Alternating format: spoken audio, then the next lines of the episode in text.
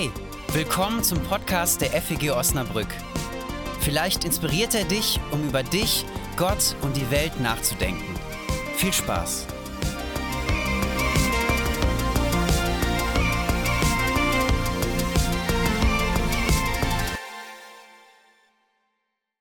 Als allererstes frage ich mich, was haben Sie heute eigentlich schon so gemacht? Wo kommen Sie heute her? Was hat Sie hierhin geführt heute? Ja, schönen guten Tag. Äh, heute ist einer meiner Osnabrück-Tage.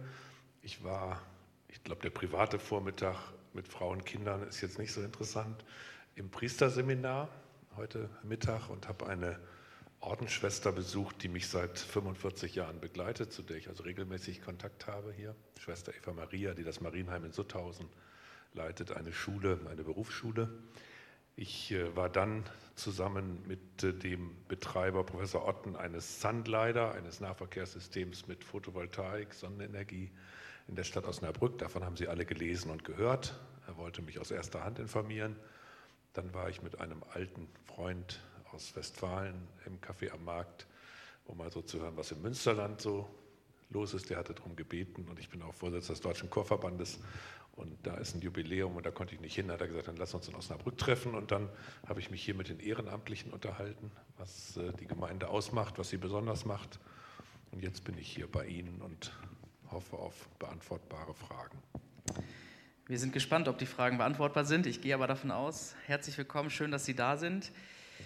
Damit ihr wisst, mit wem es heute Abend zu tun hat, neben mir sitzt Tabea Juncker. Tabea hat in Erfurt Staatswissenschaften studiert und du bist jetzt in den letzten Zügen deines Masterstudienganges Europäisches Regieren hier an der Uni in Osnabrück. Mein Name ist Tom Herter, ich bin Pastor hier der Freien Evangelischen Gemeinde, die das heute Abend veranstaltet mit Ihnen zusammen mit der reformierten Gemeinde. Ich darf Sie einmal kurz politisch vorstellen. Sie sind hier in Osnabrück aufgewachsen, haben Jura studiert, waren im Rat der Stadt Osnabrück tätig, von 1994 bis 2003 direkt gewähltes Mitglied des Niedersächsischen Landtages. 94, 98 und 2003 traten sie zur Wahl des niedersächsischen Ministerpräsidenten an, was ihnen 2003 gelang. Nachdem Horst Köhler als Bundespräsident zurückgetreten ist, wurden sie von der schwarz-gelben Koalition als Bundespräsidentkandidat vorgeschlagen und schließlich am 30. Juni 2010 von der Bundesversammlung gewählt. Zurückgetreten sind sie am 17.02.2012. Waren die Fakten schon mal richtig über Sie, Herr Wolf? Ich, ich, glaube, Sie hatten, wie gesagt, Landtag bis 2003, also da war ich bis 2010 drin, okay, direkt ja. gewählt, aber Sie wollten wahrscheinlich auch nur testen, ob ich jetzt aufmerksam zugehört habe. Ich habe es ja sehr schnell, sehr schnell runter. Äh, ja, es ist alles okay und äh, alles bestens. Sehr gut. Herr Wolf, vielleicht hat der ein oder die andere heute schon mal einen kleinen Wikipedia-Artikel darüber gelesen, was ein Bundespräsident eigentlich so zu tun hat. Und das ist ja sowas, es gibt so Dinge, die sollte man wissen. Und weiß sie auch so halb, aber nicht so hundertprozentig sicher. Und jetzt haben wir ja die Möglichkeit, sie zu fragen, was beinhaltet dieser Job eigentlich alles? Was sind die wichtigsten Rechte und Pflichten, die ein Bundespräsident erfüllen muss? Ich denke mal, Sie erwarten jetzt keine äh, juristische abgesicherte Einschätzung von Artikel 54 bis 61, das sind die Artikel, die den Bundespräsidenten betreffen, sondern vielleicht eine etwas verständliche äh, Darstellung, wie ich es empfunden habe, wie ich es sehe. Und ich habe immer, in, wenn ich in Schulen war, gesagt, nach meiner Erfahrung sind etwa 60 Prozent dessen, was eine Bundespräsidentin oder ein Bundespräsident macht, Außenpolitik, weil der Bundespräsident vertritt die Bundesrepublik Deutschland nach außen, wenn er ins Ausland fährt oder wenn er Gäste aus dem Ausland hier in Deutschland äh, empfängt. Alle Botschafter Deutschlands, alle Botschafterinnen werden vom Bundespräsidenten entsandt und die, die aus der Welt kommen, werden vom Bundespräsidenten akkreditiert. Erst in der Sekunde, wo sie ihr Beglaubigungsschreiben übergeben, sind sie dann Botschafter in Deutschland, auch diplomatisch. Und ich habe als Bundespräsident damals sehr viele Kontakte äh, unterhalten und zum Teil bis heute. Und daran wird mir auch deutlich, wie sich die Welt fast grundlegend verändert hat. Ich habe zum Beispiel damals 13 Reisen hin und her nach Polen gemacht und bis heute eine enge Freundschaft mit dem damaligen Präsidenten Bronislaw Komorowski. Und dort hat sich in Polen die Lage grundlegend verändert. Ich habe äh, viele Kontakte zur Türkei gepflegt, mit meinem bis heute Freund Abdullah Gül, der auch hier in Osnabrück war, dem damaligen Präsidenten. Auch da hat sich Grundlegendes verändert, wenn wir an den heutigen Präsidenten denken. Ich hatte eine sehr enge Freundschaft zu dem ungarischen Präsidenten Paul Schmidt. Äh, heute ist da die Lage grundlegend anders und ich hatte auch eigentlich ganz gute Beziehungen nach Russland. Ich war zu einem fünftägigen Staatsbesuch bei Wladimir Putin und Medvedev, dem damaligen Präsidenten. Die waren auch hier. Und auch da hat sich es grundlegend verändert. Also das ist schon sehr betrüblich, wenn man über die zehn Jahre schaut, wie es damals war, wie es heute ist. 30 Prozent der Zeit eines Bundespräsidenten sind repräsentative Aufgaben, also Eröffnung der Frauenfußball-Weltmeisterschaft oder Lob an die deutsche Fußballmännernationalmannschaft oder äh, Ehrungen, Auszeichnungen, Ordensverleihungen, weil der Bundespräsident auch der Ordensstifter ist, äh, der also auch neue Orden einführen kann und auch der Ordensherr ist, der also die Ordensentscheidung trifft, wer welchen Orden bekommt. Ähm, man hat auch sehr traurige Anlässe, ähm, beispielsweise nach der Love Parade in Duisburg habe ich bis heute Kontakt zu Angehörigen der Opfer äh, dort bei diesem Ereignis. Man ähm, ist dann derjenige, der die Trauer nicht reduzieren kann, aber der überbringen kann, dass man die Trauer gemeinsam teilt und wenn mehr trauern, es vielleicht den Trauernden auch ein Stück weit hilft. Und äh, in meiner Amtszeit war sicher das Bewegendste, dass diese NSU-Morde öffentlich wurden, dass Menschen durch Deutschland gefahren sind, die andere Menschen ermordet haben, nur weil sie sagten, die sehen anders aus, als nach deren Meinung Deutsche aussehen müssten. Das war erschütternd, ist bis heute nicht ausreichend aufgearbeitet. Und 10 Prozent, damit Sie auch sehen, dass ich rechnen kann, 60, 30, 10 Prozent sind nach meiner Erfahrung Reden von Bundespräsidenten an bestimmten Anlässen. Und da gibt es ganz, ganz erschütternde vor dem Hintergrund der deutschen Geschichte. Ich musste als erster Deutscher in Auschwitz reden. Ich habe geredet bei der Wannsee-Konferenz. Das sind Momente, die man nie vergisst, die sehr belastend, sehr bedrückend sind in der Vorbereitung und in der Nachwirkung. Aber es gibt natürlich auch Reden äh, am Anfang der Amtszeit, wenn man abtritt oder dazwischen, wie am 3. Oktober 2010. Und da können Sie in meinen Reden bei diesen 10 Prozent halt die Linie bunte Republik, war am Anfang und am Ende habe ich über den Regenbogen gewünscht und dazwischen, der Islam gehört auch zu Deutschland, also das war meine durchgängige Botschaft, dass ich der Überzeugung bin, alle Menschen sind gleich, egal wie sie aussehen, wo sie herkommen, an wen sie glauben, wen sie lieben. Alle Menschen sind von Gott, äh, Gottes Schöpfung und sind gleich und äh, sind mit Respekt und Wertschätzung zu behandeln. Und das hat halt meine Amtszeit wahrscheinlich am meisten geprägt. Ja, Sie haben es jetzt gerade schon ganz kurz angesprochen, die ähm, ja, dass ganz viel auch Auslandspolitik ist und Außenpolitik und gerade in Krisenzeiten natürlich ein Bundespräsident ähm, vereint wirken kann und im besten Fall auch sollte. Ähm, genau, ich weiß nicht, ob Sie an dieser Stelle schon was äh, zur Ukraine-Krise sagen möchten, aber ich denke, das ist gerade das Thema, was uns alle irgendwie am meisten schockiert und ja, die Medien absolut bestimmt und irgendwie natürlich jetzt äh, direkt sehr ernst, aber dann ähm, genau.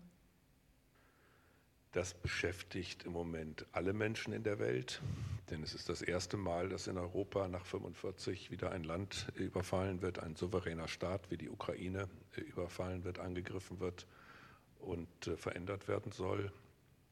Das haben wir sicher vor Jahren nicht für denkbar gehalten, seit Monaten für möglicher gehalten und jetzt ist es eingetreten und da sterben jetzt Menschen in einem völlig sinnlosen äh, völkerrechtswidrigen Krieg und äh, die äh, Ängste der Menschen dort in der Ukraine, zwei Stunden, zwei Flugstunden von hier, das ist etwas, was uns, glaube ich, alle äh, bewegt und äh, wo wir alle hoffen, dass das äh, ganz schnell ein Ende findet und zur Vernunft zurückgekehrt wird und man sich dann fragt, was ist da falsch gelaufen, wie ist das gekommen, wie ist die Lage, wie hat sich diese Welt verändert.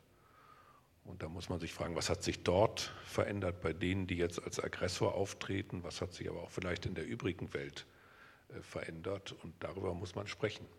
Also ich will jetzt immer nicht zu lang antworten, aber etwas, was mich jetzt, ich bin ja hier nur ein älterer Mann als Altpräsident, äh, was mich äh, schon irgendwie seit langem beschäftigt, das wissen einige auch, die mich kennen, dass es immer beim Blick in die Katastrophe oder in der Katastrophe zum Beispiel eines Krieges dann irgendwann Vernunft zu geben scheint.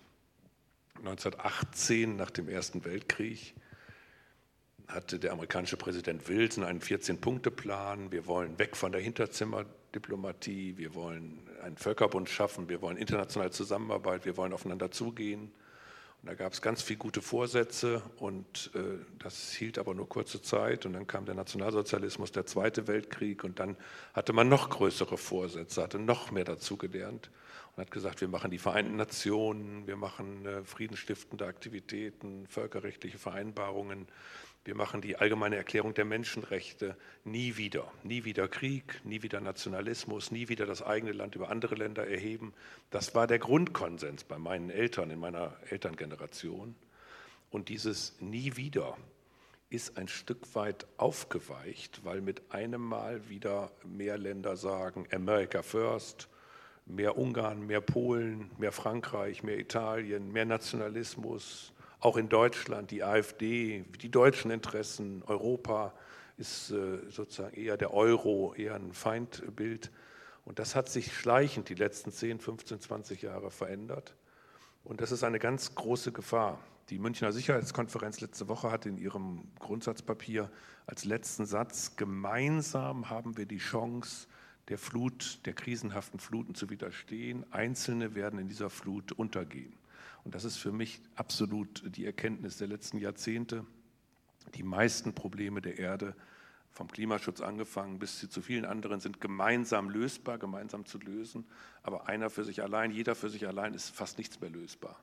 Und diese Tendenz wieder der Vereinzelung des, des Einzelnen, der einzelnen Nation, das ist ganz schlimm. Und ich hoffe, dass jetzt die Ungarn, die Polen und andere erkennen, dass wir gemeinsam unsere Freiheit erhalten können, gemeinsam stark sein können, stark bleiben können, dass wenn jeder sein Ding macht, wir alle in der Gefahr sind, unterzugehen. Und das ist etwas, was mich sehr beschäftigt.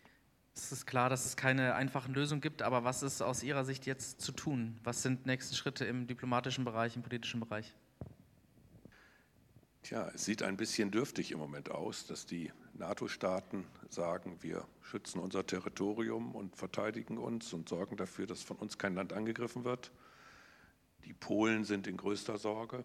Die Polen sind von der Landkarte verschwunden gewesen. Die sind zwischen Hitler und Stalin äh, vergeben, verteilt, vernichtet worden. Äh, sie sind erst nach dem Ersten Weltkrieg wieder als Nation erstanden. Die Nationalhymne der Polen heißt, noch ist Polen nicht verloren. Die kriegen jetzt wieder eine Grenze zu den Russen, so wie es aussehen könnte. Die Esten, Balten, überhaupt die Letten, die Litauer und so weiter in größter Sorge, weil sie auch eine hohe russische Minderheit haben. Da kann man schnell auch im Land äh, zündeln. Äh, also, dass wir innerhalb der NATO, der Europäischen Union zusammenstehen, ist sicher ein wichtiger Schritt, aber der hilft einem Ukrainer, einer Ukrainerin natürlich überhaupt nicht. Und den Frauen und Kindern jetzt Zuflucht zu gewährleisten, die jetzt über die Grenzen auf sicheres Terrain flüchten, ist sicher eine Selbstverständlichkeit. Aber wir können auch nur beten und hoffen, dass äh, die Russen ihre Aggression überdenken, ob der Preis, den sie da selber auch zahlen, nicht viel zu hoch ist und dass sie doch zur Vernunft kommen. Da, da, muss man beten, wirken, Gespräche führen und auch hoffen, dass innerhalb Russlands eine Opposition stärker wird. Wenn dort jetzt Menschen verhaftet werden, weil sie für den Frieden demonstrieren, ist das erschütternd. Äh, das äh, ist, ist, ist, nicht, nicht, zu ertragen und da müssen wir uns eindeutig von abgrenzen. Ja, vielen Dank erstmal, dass Sie sich dazu geäußert haben und uns ähm, ja, so einen Eindruck dazu gegeben haben. Ähm, genau, eine ja auch besondere Aufgabe eines Bundespräsidenten, einer Bundespräsidentin ist ja auch die Weihnachtsansprache zu halten. Und das ist ja eine ganz besondere Rede, weil äh, es natürlich irgendwie ans ganze Volk geht und ähm, viele, viele Menschen dabei zusehen. Ich habe versucht herauszufinden, wie hoch die Einschaltquoten sind, aber entweder habe ich falsch gegoogelt oder es gibt keine Quote dazu. Ähm, aber Sie haben es ja gerade schon mal kurz angesprochen, dass Sie immer dafür standen, dass Sie ja eine bunte Republik sind, sein sollten und ähm, auch der Islam zu Deutschland gehört. Das waren so Ihre Themen, die Sie in den Vordergrund gestellt haben und gab's, also was gab es da noch so alles? Nehmen Sie uns da mit rein, was für Sie besonders wichtig war in Ihrer Amtszeit. Ich hatte ja den Satz, der Islam gehört inzwischen auch zu Deutschland, am Tag der deutschen Einheit gehalten in Bremen am 3. Oktober 2010. Und den hatte vorher in ähnlicher Weise eigentlich schon Wolfgang Schäuble mal gesagt. Da hat es aber nicht diese Empörung gegeben. Und was ist der Grund? Ich hatte es am Tag der Einheit, 20 Jahre deutsche Einheit gesagt. Ich hatte es als Bundespräsident gesagt und, sonst wäre es nicht erklärlich, ich hatte es gesagt auf dem Höhepunkt der Sarrazin-Debatte. Die Sarrazin-Debatte, der hatte immerhin zwei Millionen seiner Bücher verkauft, das bestverkaufte Sachbuch seit dem Zweiten Weltkrieg. Äh, die Menschen sagten, jetzt haben wir endlich einen, der das mal wissenschaftlich belegt, dass manche Leute hier nicht hingehören, dass wir hier nicht gebrauchen können und so. Und dieser äh, Ansatz, wo inzwischen beim Parteiausschussverfahren der SPD unbestritten geblieben ist, dass es rassistisch sei, der hat unser Land unerträglich negativ verändert und da musste äh, eben etwas gesagt werden. Und meine Antwort darauf war, dass das Judentum Europa geprägt hat und zu Deutschland gehört, was eigentlich viel aufregender war, der Satz, nach dem, was Juden widerfahren ist in Deutschland, äh, dass das Christentum Deutschland geprägt hat, dass das die christlich-jüdisch-abendländische Tradition sei, dass aber inzwischen eben auch Islam zu Deutschland gehört. Das war sicher der Satz, der am meisten äh, bleiben wird. Bei der Weihnachtsansprache hatte ich davon Abstand genommen, am Tisch mit Kerze und Blume die Rede Sie zu hatten, halten. Sie hatten Kinder eingeladen und Familien, habe ich noch Ja, ich habe äh, hab auch Juden eingeladen, ich habe Muslime eingeladen, ich habe äh, die bunte Stadtgesellschaft Berlins eingeladen, habe im Stehen vor dem Weihnachtsbaum geredet und hatte dort Kinder, Ältere und wollte damit eben die bunte Republik dokumentieren, dass Deutschland eben sich verändert hat und zum Guten verändert hat, dass wir vielfältiger geworden sind und äh, ja, der will schon einfältig sein. Ne? Also Vielfalt ist schon äh, die größere Herausforderung. Und äh, hatte eben auch eine andere Form der Ansprache gewählt. War übrigens, wir gucken natürlich nicht auf Quoten, aber war eine sehr hohe Quote, äh, eine extrem hohe Quote. Es gab also auch ein Interesse damals an einem jüngeren Bundespräsidenten mit einer jüngeren Familie, mit einer Patchwork-Familie, mit einem Kind im Kindergarten, einem Kind in der Grundschule, einem Kind äh, am Gymnasium, G8. Das heißt, man konnte auch mitreden über Themen, die, die das Land bewegten. Das war alles ganz, ganz schön eigentlich. Und da konnte man schon äh, dadurch Akzente setzen, dass man nach Israel gefahren ist. Und da habe ich meine Tochter mitgenommen und junge Leute mitgenommen. Und das war für die Israelis ein deutliches Zeichen. Der Bundespräsident ist nach dem Krieg geboren, aber er gibt die Verantwortung der Deutschen an die nächste Generation weiter, weil es eine bleibende Verantwortung ist äh, angesichts der deutschen Geschichte. Also waren es ganz viele äh, Punkte, wo man Akzente setzen konnte. Und äh, bis heute eben auch diese Beziehungen zum Teil anhalten. Sie haben es ja eben auch schon kurz angesprochen, dass Sie ähm, mit Ihrem Familienmodell, aber auch, dass Sie der jüngste Bundespräsident in der Geschichte der BRD waren, ähm, ja, irgendwie besonders waren. Und ähm, genau, was ich mich da gefragt habe, ist es dann ein besonderer Druck, der auf einen lastet, wenn man als Jüngster sozusagen im Amt ist? Ja, ich bin sogar jetzt noch der jüngste Altpräsident, ja. aber ja, und jünger als der Präsident. Es war schon sehr jung. Äh, ich glaube, dass es dem Land unglaublich gut getan hat, auch im Ausland, ähm, dass wir mal einen jüngeren Präsidenten hatten mit einer Familie und Kindern äh, und einem etwas auch Anspruch, etwas zu modernisieren, zu verändern. Davon konnte ich natürlich nicht viel umsetzen in der kurzen Amtszeit. In fünf oder zehn Jahren hätte man da mehr äh, Prägekraft entwickeln können. Ich bin natürlich befangen, glaube, dass wir mit unseren Bundespräsidenten allesamt ganz gut gelegen haben und gut Glück haben und äh, äh, die Auswahl immer gut funktioniert hat. Aber was Sie jetzt fragen, hat das für junge Bundespräsidenten eine besondere Herausforderung? Hat es, glaube ich, wohl. Man äh, hat noch nicht so viel Erfahrung, man hat nicht so viel erlebt mit bestimmten Wirrnissen. Das ist dann das besondere Risiko. Aber in meinem Falle war es eigentlich ein anderes Problem. Normalerweise wird ein Bundespräsident spätestens im Januar äh, nominiert, im Mai gewählt und tritt am 1. Juli sein Amt an. Und das ist immerhin ein halbes Jahr, wo man mit Dingen abschließen kann und wo man sich neu orientieren kann, wo man auch einen Abstand zur Partei, zur Parteipolitik, zur Landespolitik gewinnen kann und dann doch ein bisschen dann verändert in das Amt eintreten kann. Man hat auch über sechs Monate, um sich die Antrittsrede vorzubereiten. Das war in meinem Falle äh, eine Besonderheit, denn ich habe am 30. Mai 2010 trat Horst Köhler zurück. Am 2. Juli wurde meine Kandidatur äh, bekannt gegeben, am 2. Juni. Und dann habe ich vier Wochen noch voll als Ministerpräsident weitergemacht und gleichzeitig mich bekannter gemacht bei den Wahlmännern und Wahlfrauen der Bundesversammlung und bin durch die Republik und habe die letzten Stunden Lücken neben dem Ministerpräsidenten genutzt, um da für Stimmen äh, zu überzeugen und wurde dann gewählt und äh, am nächsten Tag ging es ins Bellevue und abends war das Sommerfest des Präsidenten und einen Tag später die Vereidigungsrede im Bundestag. Und äh, da frage ich mich heute noch, wann ich überhaupt diese Reden und, und solche Dinge dann noch in der verbleibenden Zeit vorbereitet habe. Haben Sie das, also das alles war, alleine gemacht oder hatten Sie da schon Unterstützung dann dabei? Da hatte ich Unterstützung und äh, Mitarbeiter und Umfeld und die Tag und Nacht dann auch sich Gedanken gemacht haben nach den inhaltlichen Vorgaben. Äh, da wurde übrigens auch alles dann, als ich zurücktrat, natürlich nachgeforscht, ob da irgendein Landesbeamter mal eine Stunde mir geholfen hat und das wäre dann ja schon äh, nicht in Ordnung, weil der ja gar nicht für einen zukünftigen Bundespräsidenten hätten arbeiten dürfen aus ihrem Steuergeld. Also deswegen weiß ich sehr genau, dass da verschiedene geholfen haben und wer da wie viele Stunden geholfen hat und so. Auf die Frage wollte ich jetzt nicht hinaus, ehrlich ja, gesagt. Ist mir also klar, ist mir klar, aber es gibt eigentlich keine Frage, die mir noch nicht gestellt worden wäre oder die so absurd sein könnte, dass sie nicht ähm, gestellt worden wäre. Ähm, also das war eine extreme Zeit von diesen vier, fünf Wochen, bis ich dann Bundespräsident war. Und da war wenig Zeit, sich auf das Amt und auf die Zeit im Amt vorzubereiten. Und natürlich ist mir von manchem übel genommen worden, dass ich so aus der direkten Parteipolitik als stellvertretender CDU-Vorsitzender, als Ministerpräsident in das überparteiliche Amt des Bundespräsidenten so in der Kürze der Zeit hineingekommen bin. Das war ein echter Nachteil, den ich objektiv hatte, äh, der, der mir aber keine Bonuspunkte gebracht hat.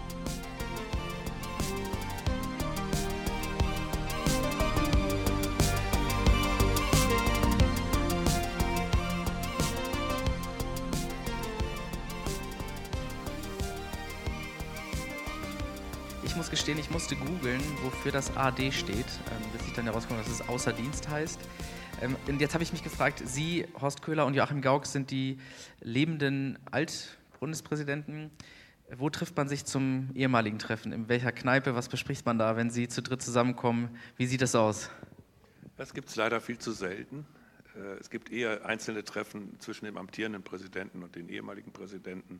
Und gelegentlich gehen wir aufeinander zu. Ich zum Beispiel habe einen sehr intensiven Kontakt zu Horst Köhler, was Afrika betrifft, was Marokko äh, und äh, Südsahara betrifft, wo er bei den Vereinten Nationen eine Aufgabe hatte und weil mich auch Afrika sehr interessiert und er dort ja sehr hohes Ansehen genießt.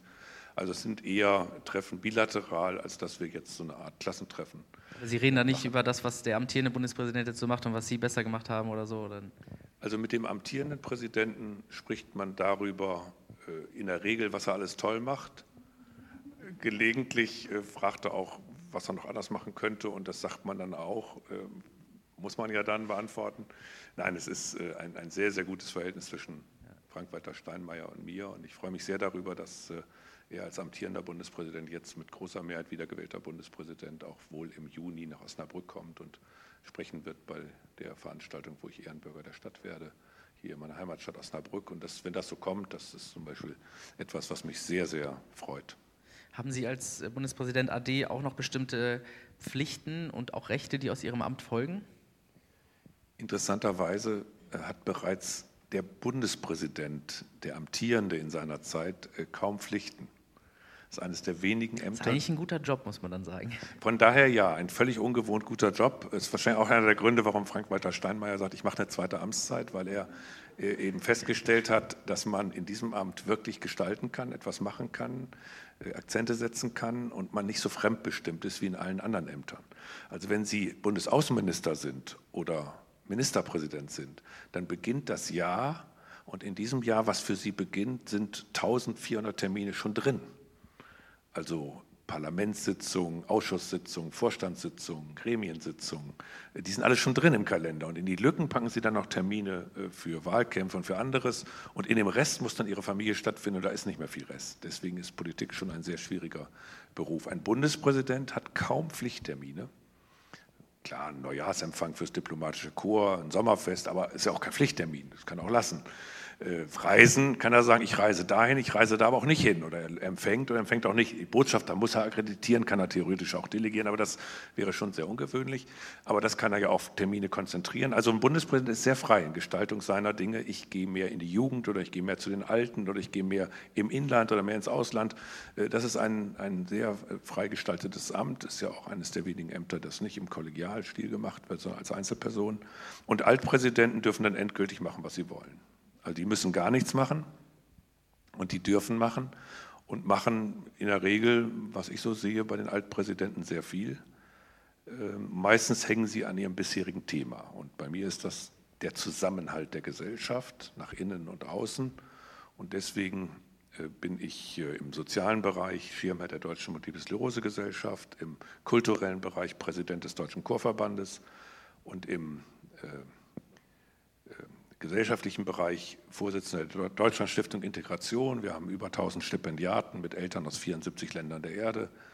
Wir machen viele Aktionen gegen Rassismus, äh, gegen äh, Fremdenfeindlichkeit, äh, wobei wir das Wort nicht mögen, weil das ja keine Fremden sind in unserem Land, sondern in der Regel deutsche Mitbürger und Mitbürgerinnen. Und auf diesen Feldern kann man also unendlich viel tätig sein. Ich bin Mentor von 20, 25 jungen Leuten, die ich als Mentor. Was machen Sie dann als Mentor? Diese jungen Leute, die können sich sozusagen jederzeit an mich wenden, wenn sie Fragen haben, sollen wir in das Land gehen, sollen wir das studieren, sollen wir den Studienort wechseln, sollen wir menschlich, politisch, äh, beruflich äh, aus verschiedenen Bereichen. Und ähm, das ist für die schön, einen erfahrenen Mentor zu haben, aber ist eigentlich für mich noch viel schöner, denn ich erfahre dadurch, was 25-Jährige tatsächlich bewegt. Jetzt sind ja 25-Jährige hier. Wie, müssten, wie, wie wird man Menti von Ihnen? Ja, es gibt verschiedene Wege. Äh, äh, also in der Regel über die Deutschlandstiftung Integration natürlich, dass also junge Leute sagen, sie möchten mich als Mentor haben. Äh, aber es gibt auch andere Wege über die Adenauer Stiftung und auch manchmal nach Veranstaltungen, dass jemand sagt, kann ich in diesem Pool und kann ich Sie dann mal ansprechen und fragen. Und, ich leite das dann weiter. Also. Ja, es ist interessant für mich zu sehen, wie diese Menschen sich dann entwickeln, was daraus wird und wie verantwortlich die werden, wenn sie einfach ihren Horizont weiten. Und das kann man in meinem Umfeld natürlich, weil von Multiple Sklerose Gesellschaft, Deutscher Chorverband bis Deutscher Stiftung Integration, das ist schon ein sehr weites Feld. Ihre Website verrät, dass Sie ähm, eine Anwaltskanzlei in Hamburg führen haben.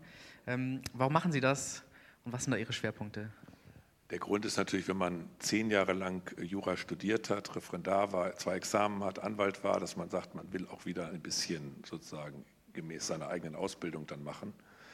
Es war auch ein Resultat nach meinen schweren Monaten nach dem Rücktritt und vor dem Rücktritt, äh, dass man sich dann sagt, man ist eigentlich nicht nur Bundespräsident oder Politiker, sondern man ist eine vielfältige Persönlichkeit. Und da habe ich mir damals einen weißen Zettel genommen und habe ich draufgeschrieben, was will ich in fünf Jahren sein? Und dann will ich wieder Anwalt sein, dann will ich Buchautor sein, Vater sein, äh, Altpräsident sein, Chorpräsident sein, stand da glaube ich noch nicht drauf, aber eben verschiedene Dinge machen, weil man verschiedene Teile einer Persönlichkeit hat. Und ich vertrete ein paar Unternehmen, die nach Deutschland kommen wollen oder gekommen sind oder aus Deutschland heraus ins Ausland wollen, habe vor allem sehr intensive Kontakte zwischen Deutschland und Japan. Also ich habe eine besondere Affinität zu Japanerinnen und Japanern aufgrund vielfältiger Gründe äh, und äh, vermisse gerade, dass ich da nicht hinreisen kann ohne Quarantäne und dass die Japaner nicht zu uns kommen, weil sie auch die Corona-Pandemie fürchten. Also das leidet gerade sehr. Ansonsten mache ich viel mit Japan.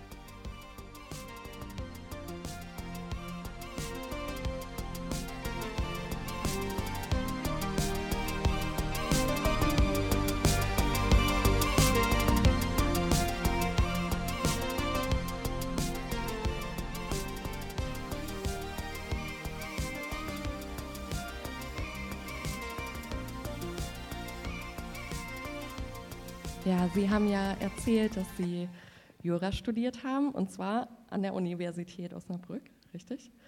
Ähm, und da haben wir eine Gemeinsamkeit. Ich bin auch an der Uni Osnabrück und die Uni war auch der erste Ort übrigens, an dem ich sie live gesehen habe. Ich glaube 2020, vor der Pandemie irgendwann. Aber das äh, nur am Rande.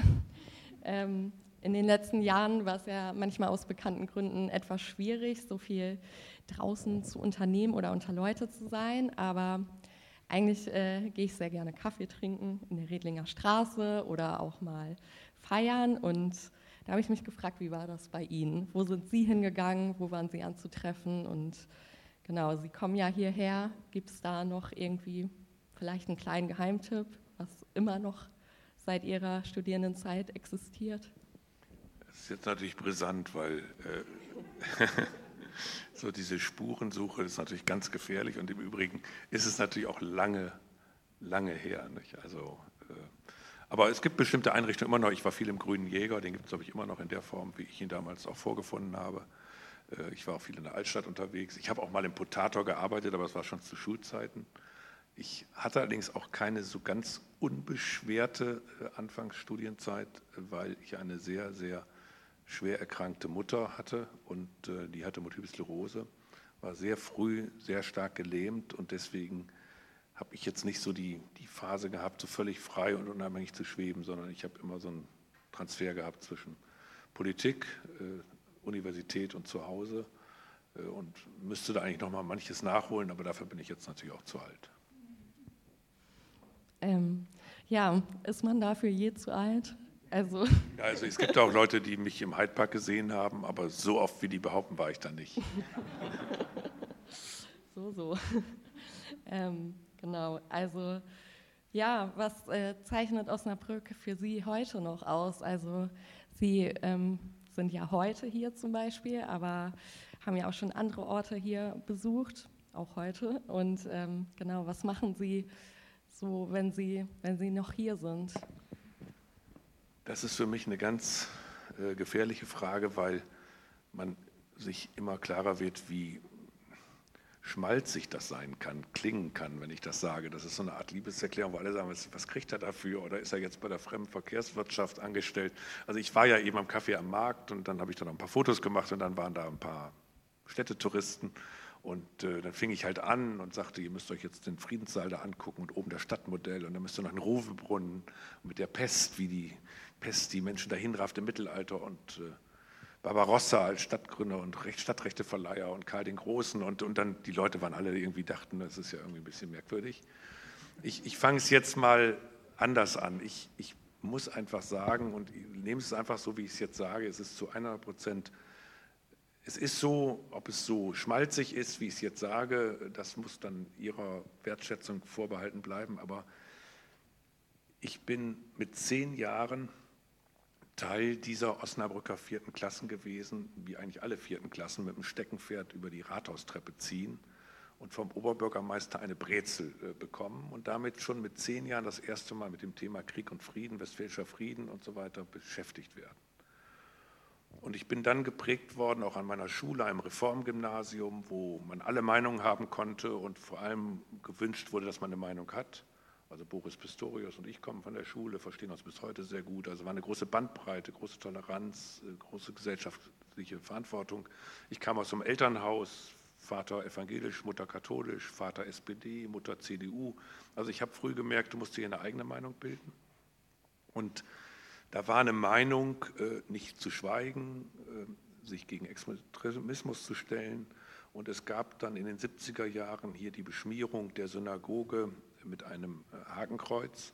Und wir haben sofort mit dem Oberbürgermeister Weber und den Gewerkschaften einen Schweigemarsch organisiert von dem Rathaus an der alten Synagoge vorbei, die zerstört worden ist, zur neuen Synagoge, um zu sagen, diesmal seid ihr nicht allein, sondern Tausende stehen an eurer Seite.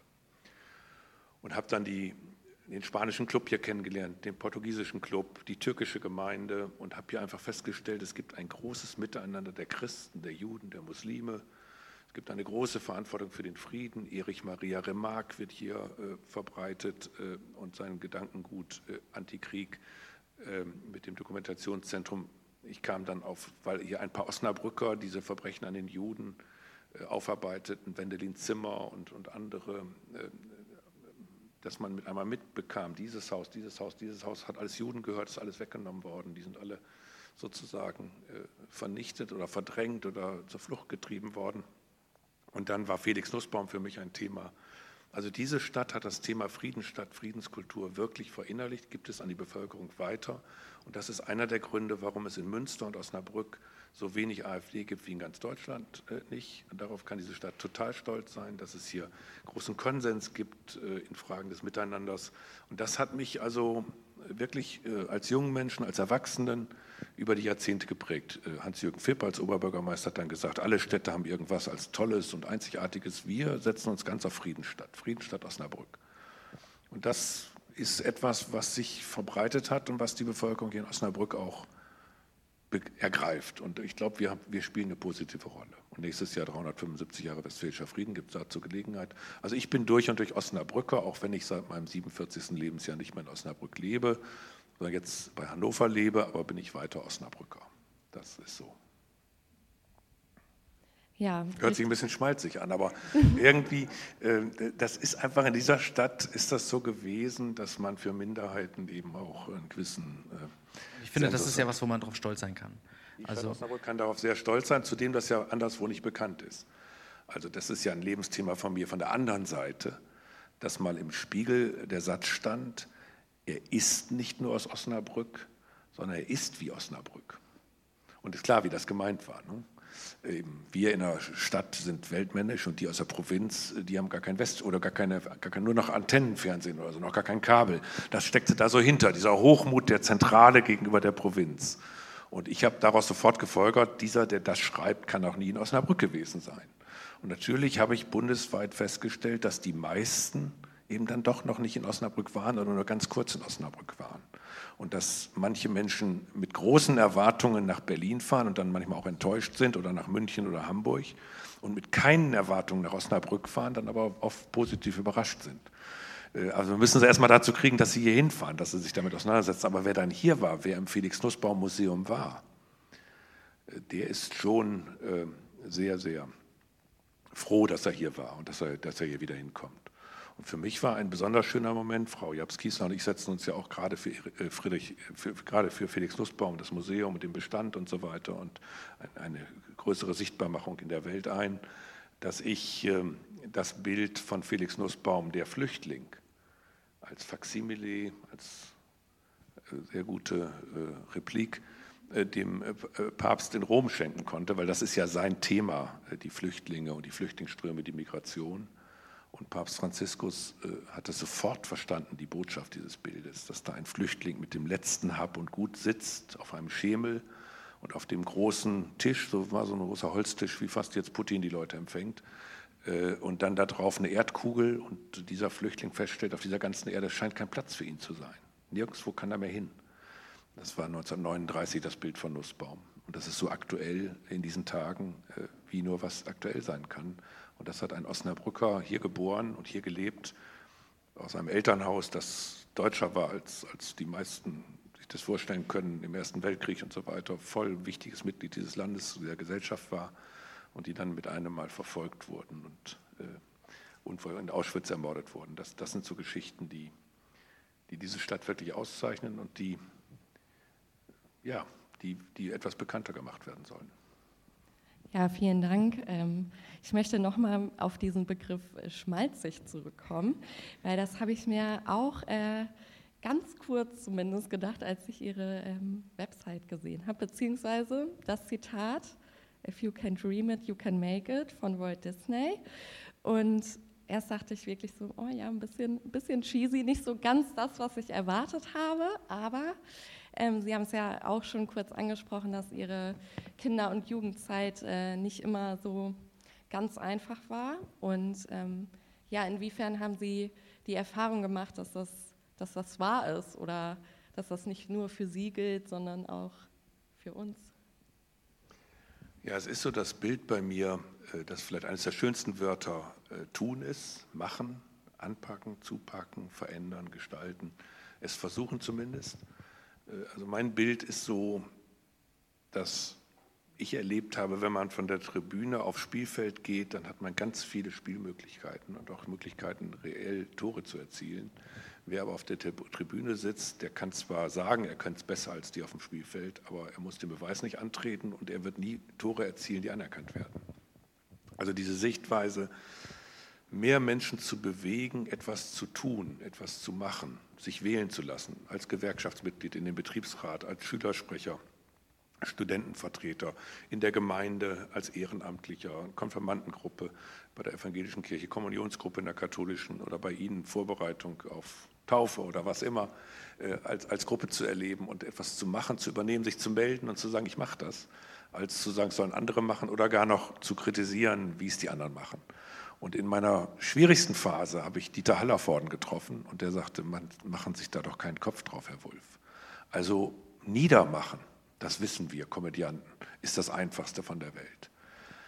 Selber machen, das ist die Herausforderung und besser machen, Das ist die eigentliche große Herausforderung.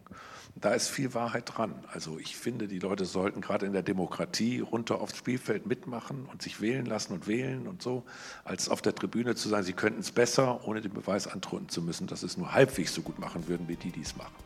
Das ist so die Philosophie dahinter. Das Machen, das Tun.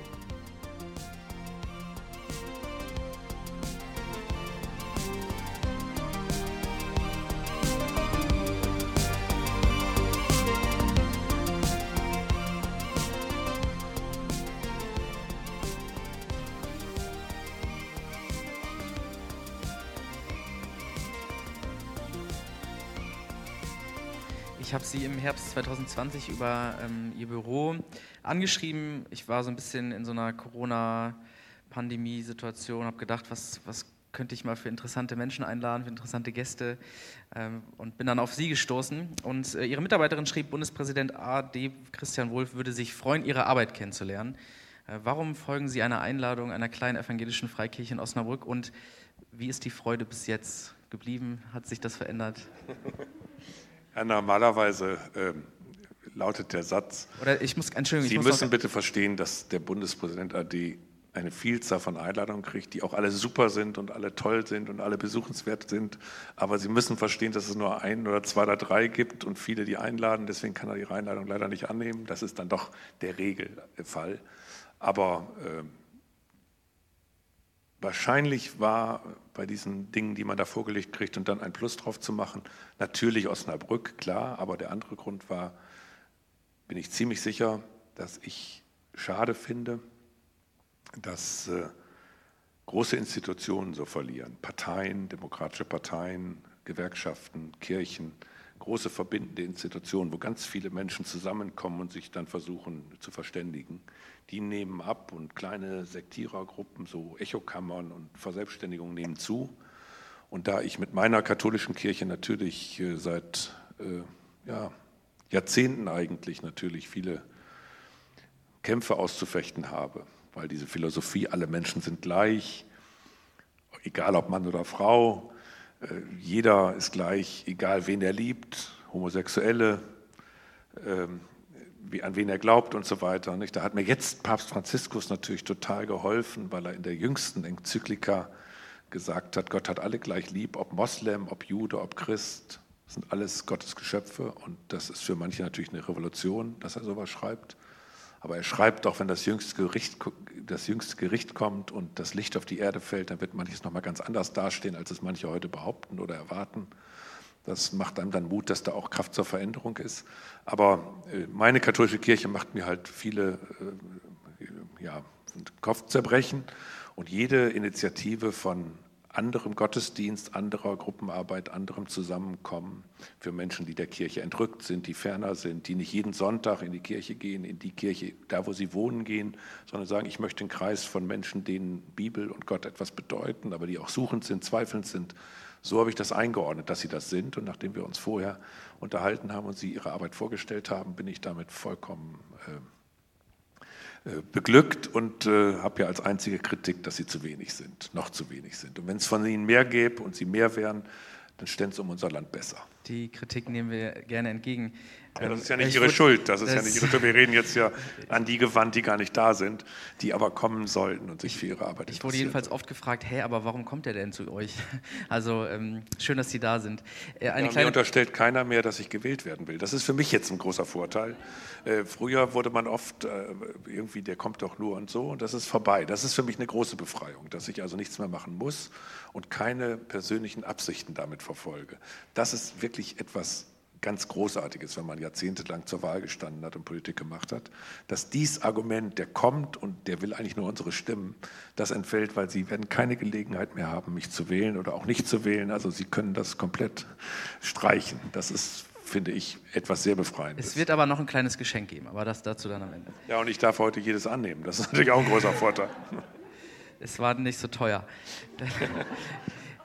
Äh, ich bin zweifacher Familienvater und ich habe irgendwann angefangen, wenn ich meine Kinder ins Bett bringe, der Mond ist aufgegangen zu singen. Und bei der ersten Strophe war ich immer sehr textsicher, danach nicht mehr. Und dann habe ich bei YouTube geguckt, welche Version gibt es von diesem Lied online, was ich mir anhören kann.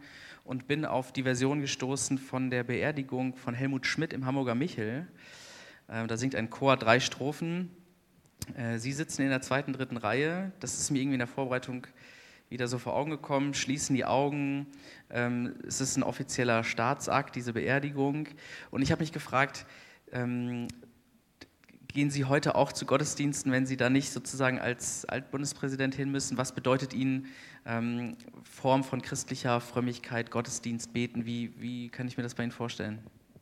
Also wenn ich meine Kinder zu Bett gebracht habe, habe ich meistens gelesen.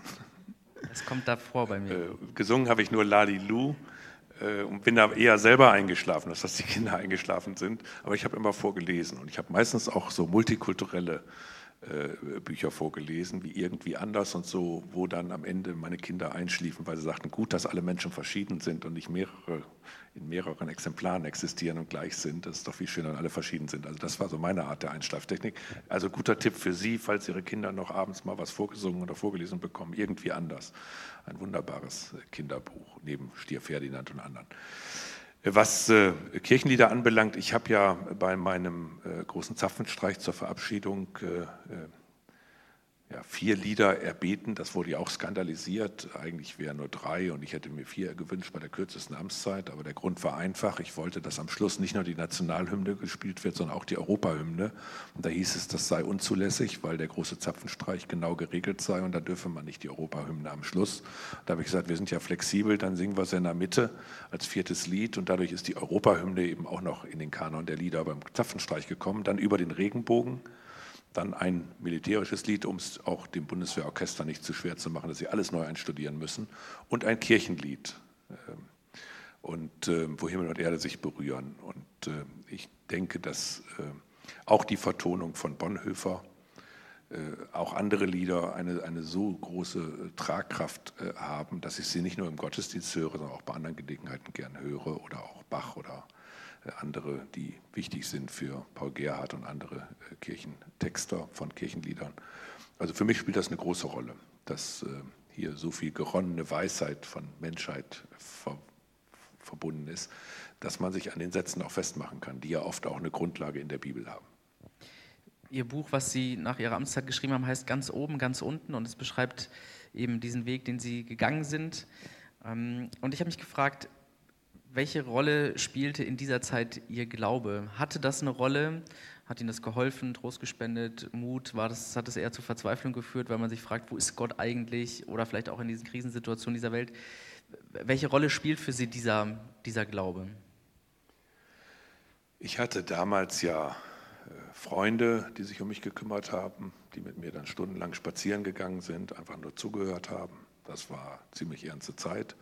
Ich hatte aber auch aus dem kirchlichen Bereich viele Hilfsangebote, bin auch Zeit ins Kloster gegangen und äh, bin dann auf Mystiker gestoßen, auf Mystiker des 13., 14. Jahrhunderts. Meister Eckhart, der hat äh, das Wort Gelassenheit in der deutschen Sprache eingeführt. Äh, also das gab es vorher nicht, nämlich zu, zuzulassen, gewähren zu lassen, sein zu lassen die eigenen Unvollkommenheiten auch zu akzeptieren und bestimmte Dinge äh, anzunehmen, um sie auch versöhnen zu können. Ähm, Gelassenheit im Sinne von, wenn Sie jetzt an der Klosterpforte stehen und Sie ziehen ganz kräftig, dann kommt kein schöner Klang, aber wenn man zieht und loslässt und zieht und loslässt, dann kommt ein schöner Klang. Also das Wort Gelassenheit hat Geduld. Man findet dann auch in der Bibel bei Apostel Paulus, und der ist für mich von Bedeutung, weil ich Ehrenbürger in der anatolischen Stadt Tarsus bin. Und das ist ja Paulus aus Tarsus, also das ist die Geburtsstadt von Apostel Paulus. Und er hat gesagt, äh, Bedrängnis rühmen wir, weil das die Voraussetzung für Geduld ist und Geduld für Bewährung und Bewährung für Hoffnung. Also ich hatte dann wahnsinnig viel Zeit. Und es gab Menschen, die dachten, Mensch, hoffentlich nimmt er sich nicht das Leben, nachdem der jetzt so durch den Kakao gezogen ist von allen Seiten, so unmöglich gemacht ist. Ähm, und da habe ich dann festgestellt, zugrunde gehen hat eben auch eine andere Bewandtnis, nämlich den Dingen auf den Grund zu gehen, wirklich zugrunde zu gehen, wirklich sich zu fragen, was hat man selbst falsch gemacht, was haben andere gemacht, keinem anderen Macht über sich zu geben, sich selbst nicht als Opfer zu deklinieren, sondern als Handelnden, der mal viel Macht hatte, jetzt gerade mal weniger Macht hatte, aber doch ein handelnder Akteur ist und nicht ein Opfer, der sich als Opfer äh, geriert. Also das hat alles eine große Rolle gespielt und als mir dann ein Geistlicher sagte, Gott hat für sie auch einen Plan und immer noch einen Plan, der hat noch was mit ihnen vor, dann war das eben so, äh, Gottes Hand ist über dir und bis ans Ende der Welt und äh, da gibt es was Höheres und, äh, und, und auch ein bisschen lutherisch, du musst deine Tugenden, die dir einverleibt sind, weiter nutzen, weiter einbringen. Du kannst jetzt nicht einfach äh, alle Viere von dir strecken, sondern du musst jetzt sozusagen die Möglichkeiten, die du jetzt hast, wo du mehr mit hast, als andere sie haben, weiter Gutes tun, bewirken, nach außen wirken. Das ist alles, glaube ich, Christentum. Und ich bin halt kindlich geprägt worden schon, weil ich in einem katholischen Kindergarten hier in Osnabrück war, St. Elisabeth Kindergarten, in der katholischen Grundschule war. Und dann auf diesem Reformgymnasium, das war wahrscheinlich die ideale Mischung. Ich weiß nicht, was aus mir geworden wäre, wenn ich dann zum Carolinum gekommen wäre, aber die, diese Mischung war es, glaube ich. Ähm, und, und dafür bin ich einfach unendlich dankbar und das hat unheimlich geholfen.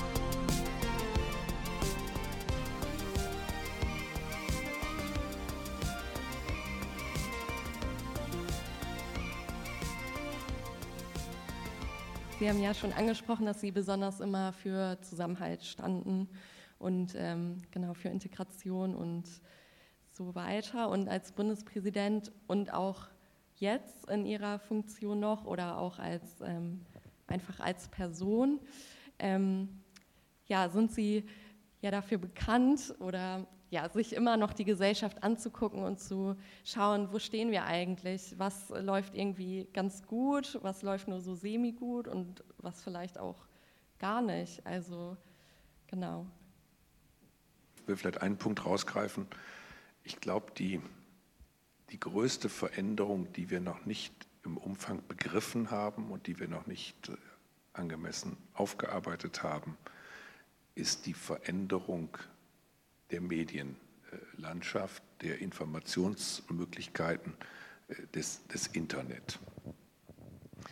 Äh, vor 500 Jahren hat Luther die Bibel ins Deutsche übersetzt, aber nur mittels der neuen Technologie des Buchdrucks von Gutenberg konnte er diese deutsche Übersetzung verbreiten und es war dann das meistgelesenste Buch im Mittelalter und hat das Mittelalter beendet, weil die Leute mit einem Mal nicht mehr auf diesen Gatekeeper, den Türöffner, äh, Pfarrer angewiesen waren, dass nur der Pfarrer sagte, was in der Bibel stände, was man zu beten hätte, was man zu glauben hätte, wie man zu leben hätte, sondern mit einem Mal konnten die Leute selber nachlesen und konnten sagen, ja, wenn da steht, äh, eher kommt ein Kamel durchs Nadelöhr als ein Reicher in den Himmel, was heißt das denn? Und das hat die Leute selbstständig gemacht, äh, das hat sie zu Individuen gemacht, das hat sie zu aktiven Teilnehmern der Debatte gemacht. Und es hat die Welt verändert bis zum heutigen Tage, evangelisch-katholische Kirche, Kirchenspaltung und so weiter. Es hat die Aufklärung mitbegründet und es hat einfach die europäische Welt freier gemacht, wissenschaftlicher gemacht. Der Buchdruck war die Technologie, die die Welt verändert hat. Jetzt 500 Jahre später verändert das Internet nach meiner Meinung die Welt genauso. Und wer weiß, was davon noch in 500 Jahren fortwirkt. Vielleicht erschüttert es die Demokratien diesmal weil der Gatekeeper Medien, seriöse Medien wegfällt. Man ist nicht mehr darauf angewiesen, was in der Zeitung steht und was in den Fernsehsendungen der öffentlich-rechtlichen kommt, sondern man hat ganz viele andere Möglichkeiten. Und man selber ist nicht mehr darauf angewiesen, über die verbreitet zu werden. Als ich in Ihrem Alter war, da hatte ich auch schon, wie Sie denken können, sich denken können, ein Mitteilungsbedürfnis. Aber wenn ich wahrgenommen werden wollte, dann schrieb ich einen Leserbrief an die Neue Osnabrücker Zeitung und hoffte, dass er in Teilen oder irgendwie überhaupt veröffentlicht wird. Und dann nahm es auch andere wahr in der Region Osnabrück, in der Stadt Osnabrück. Also sowas habe ich damals geschrieben und das wird veröffentlicht, aber wenn es nicht veröffentlicht worden wäre, wäre meine Meinung in der Familie, in der Schulklasse geblieben. Es gab keine anderen Möglichkeiten, Resonanz zu erzeugen. Heute kann man jeden Mist ungeprüft verbreiten und findet irgendwie im Netz auch irgendwelche Chaoten, die das genauso dusselig äh, finden, wie man selber das veröffentlicht hat. Und da bilden sich dann Gruppen, die sich gegenseitig unterstützen, bestärken, Recht geben und gar nicht merken, dass sie nicht die Mehrheit sind, was sie glauben, sondern dass sie eine kleine Gruppe sind, dass es aber noch ganz andere Meinungen gibt. Und mich schockiert die Zahl der Zeitungsabonnenten.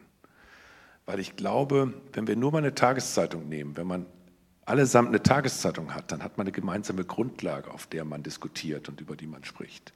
Aber wenn immer weniger eine Tageszeitung lesen, gerade die junge Generation, allenfalls sagt, ich gucke es mir elektronisch an, aber dann meistens anderes anguckt, was sie nicht bezahlen müssen, was kostenlos ist und damit auch mit Hintergedanken ist, dann verändert sich das gesellschaftliche Leben. Man weiß nicht mehr, was hier heute Abend bei Ihnen ist.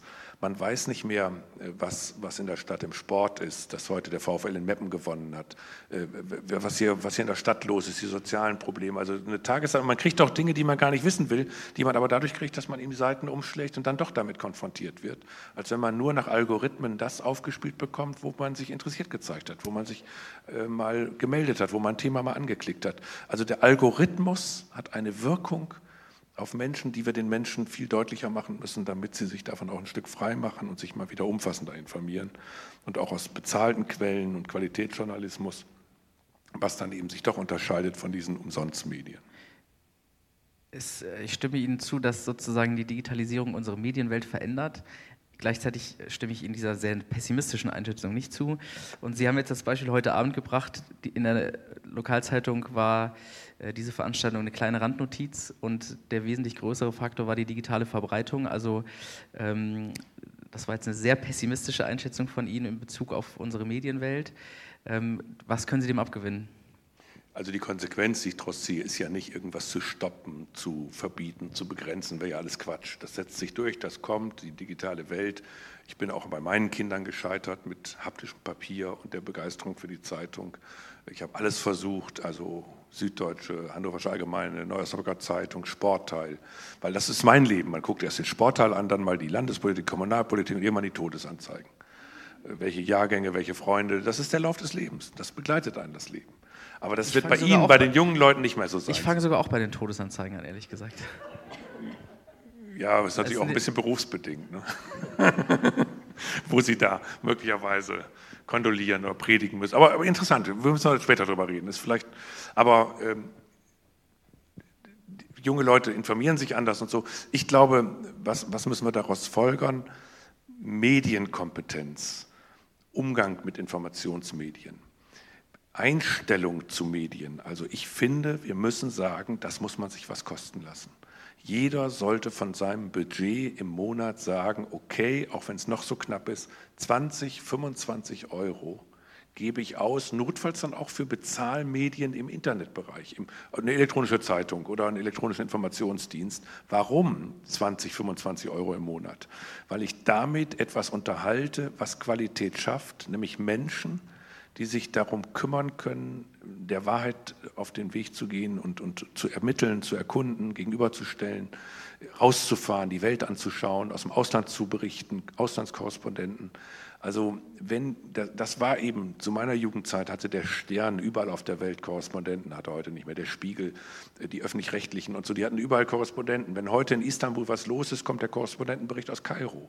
Ja, den brauche ich aus Kairo nicht, dann kann ich es auch aus äh, Berlin machen. Also äh, dieses aus den Ländern heraus zu berichten, authentisch da zu leben, da mit Leuten zu sprechen, ist doch eine ganz andere Qualität, als alles von Deutschland aus äh, dann und mal irgendwie einen hinzuschicken, der dann mal schnell hinfliegt. Wie soll der dann da ortskundig berichten? Und Qualität kostet Geld und das muss es uns wert sein. Und Algorithmen, die müssen wir durchschauen, ähm, die, die, die, die müssen wir erkennen in dem Funktionsmechanismus. Und die ganzen Facebook-Manager, die da jetzt ausgeschieden sind, die haben uns ja jetzt alle gesagt, was da für ein Teufelszeug entstanden ist mit den Algorithmen. Wir werden wahrscheinlich auch über Offenlegung von Algorithmen und für, für andere Dinge kämpfen müssen. Also wenn jemand Alexis hat, Sie können da jetzt anfragen, gibt es jetzt eine rechtliche Grundlage, was für Daten die Sie über Sie gespeichert haben. Und wenn Sie mit Alexa kommunizieren, mit Ihrer Amazon-Uhr da. Amazon muss jetzt rausgeben, die haben da tausende Dateien und die kriegen sie dann und dann werden sie sehen, was die über sie wissen. Sie wissen eigentlich alles über sie, mehr als ihre Partnerin oder ihr Partner über sie weiß, zusammengetragen, äh, weil was sie da bei Amazon so nachfragen, googeln, bestellen. Es ist, das, ist, das muss Thema werden in der Gesellschaft, äh, damit hier der Missbrauch, äh, die Gefahren des Missbrauchs geringer werden.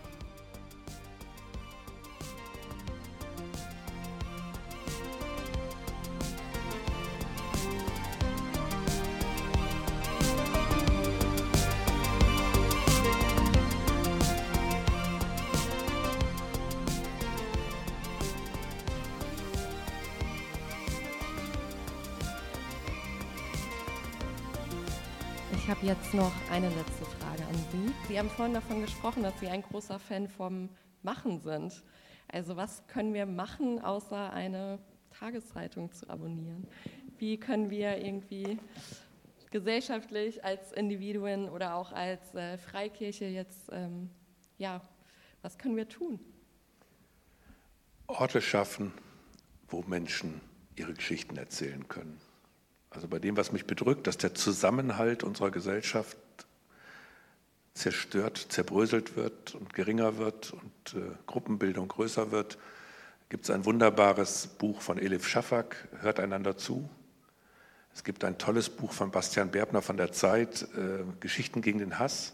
Und da kommt immer zum Ausdruck, dass Menschen ihre Sichtweisen, ihre Ansichten, ihre Auffassungen, ihre vielleicht aus unserer Sicht absurden Auffassungen äußern können müssen, darlegen können müssen, auf Zuhören Anspruch haben und dass dann in Ruhe und vernünftig und sachlich darauf einzugehen versucht wird. Es gibt inzwischen dieses Projekt der Zeit in ganz vielen Ländern Europas, wo ermittelt wird, wo Menschen sich grundsätzlich gegenseitig gegenüberstehen. Also wo dann jemand sagt, äh, Grenzen müssen zugemacht werden, anderer sagt, Grenzen müssen ganz offen sein. Und dann werden diese Extreme zusammengesetzt, die schauen sich in die Augen, die hören sich zu. Und da berichten eigentlich alle, dass sie ganz neue Erkenntnisse gewonnen haben, das so noch nicht gesehen haben, noch nicht den Aspekt so gekannt haben. Also Menschen unterschiedlichster Auffassung zusammenzubringen, ihnen Wertschätzung entgegenzubringen, sie anzuhören mit ihnen ins Gespräch zu kommen. Wenn wir diese Räume nicht erweitern, dann, dann wird es schwierig sein für unsere Gesellschaft, für den Zusammenhalt. Ich hatte ja gesagt, das war meine letzte Frage an Sie, aber ich würde Sie trotzdem bitten, ähm, noch äh, ein paar Sätze zu vervollständigen, so als Abschluss. Und zwar der erste wäre, Mut macht mir.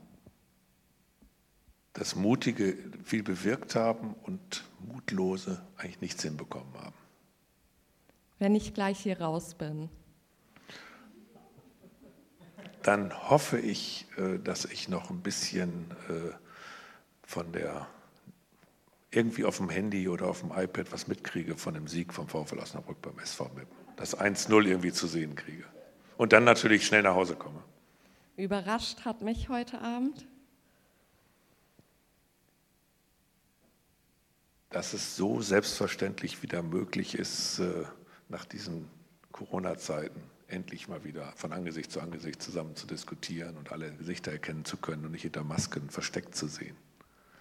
Und abschließend möchte ich noch sagen, dass Sie Ihren Weg machen werden und äh, wir Alten, Frau Jabs-Kiesler und ich, im Grunde genommen sagen können, wenn Sie das übernehmen, was wir gemacht haben, dann machen wir uns keine Sorgen, dass es gut weitergeht. Ist das so? Man sieht es aber nicht. Wir haben uns vorher, wir haben uns vorher die Fragen und so natürlich geschickt und ich habe in meinem Skript noch stehen den Satz zum Vervollständigen. Komisch fand ich heute Abend.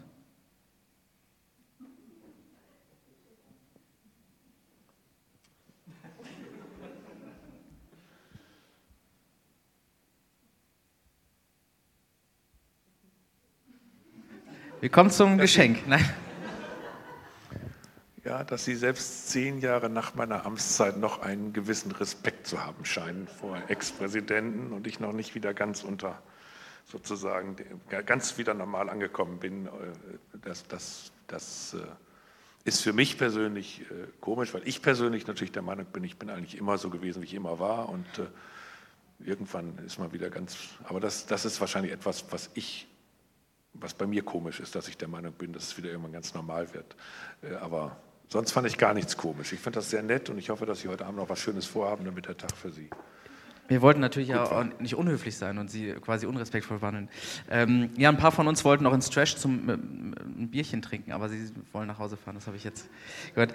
Ähm, vielen, vielen Dank, dass Sie da waren. Es hat uns sehr, sehr gefreut, dass Sie der Einladung gefolgt sind, dass Sie sich unseren Fragen gestellt haben. Für mich war es, ja, Sie haben es angesprochen, für mich war es natürlich auch aufregend. Heute das erste Mal hier in dieser Kirche, glaube ich, Personenschutz.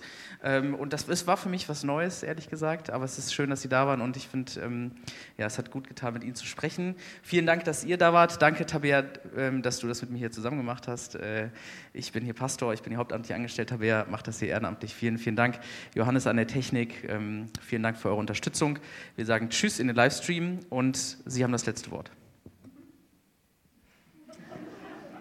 Inzwischen gehe ich in diese Diskussion immer rein, dass ich sage, eigentlich muss ich es mal hinkriegen, kürzer zu antworten, weniger zu sagen, mehr zuzuhören. Aber es wird einem nicht leicht gemacht, wie man jetzt merkt. Ich kriege immer wieder die Möglichkeit, noch was zu entäußern. Äh, ich wünsche Ihnen jetzt einen schönen Abend und äh, hoffe, dass morgen Abend um 18.30 Uhr viele kommen und dass äh, Sie morgen Abend eben auch Friedensgebete sprechen und dass wir mit den Gedanken eben jetzt nicht nur bei den Ukrainerinnen und Ukrainern sind oder auch bei denen, die in den Krieg seitens der Russen geschickt werden, sondern eben auch wirklich etwas bewirken können, dass wir für eine bessere Entwicklung, für eine bessere Welt äh, eintreten können und das weitertragen nicht da hoffnungslos werden und mutlos werden und könnten eh nichts ändern. Ich glaube, man kann ganz, ganz viel äh, ändern, wenn sich an mehr Stellen jetzt die Erkenntnis breit macht, zusammen, gemeinsam, kooperativ und nicht gegeneinander, aufeinander losgehen, sondern miteinander in die Zukunft gehen. Und es werden noch Länder zusammenarbeiten müssen, die verfeindet sind, die vielleicht sogar verfeindet bleiben, aber zu Erhaltung der Schöpfung und anderer Themen werden etwas zusammen hinkriegen müssen. Und wenn wir das Bewusstsein nicht prägen, wenn das nicht Sache der, der freien evangelischen Gemeinde und der Katholiken und der Lutheraner ist, dann, dann weiß ich es nicht. Aber auch die Muslime und auch die Juden nehmen sich dieser Themen an, aber sie sind alle eher auf dem Rückzug in Deutschland als äh, nach vorne kommt und das müssen wir ändern. Also Ihnen morgen Abend wieder einen schönen Gottesdienst und dazwischen nutzen Sie die freie Zeit. Das war's für heute. Wenn du mehr über uns erfahren möchtest, wer wir sind und was wir machen, schau doch mal auf feg-osnabrück.de. Da wir uns ausschließlich durch Spenden finanzieren, wäre es auch richtig cool, wenn du uns unterstützen würdest. Alle Infos dazu findest du auch auf der Homepage. Na dann, bis zum nächsten Mal.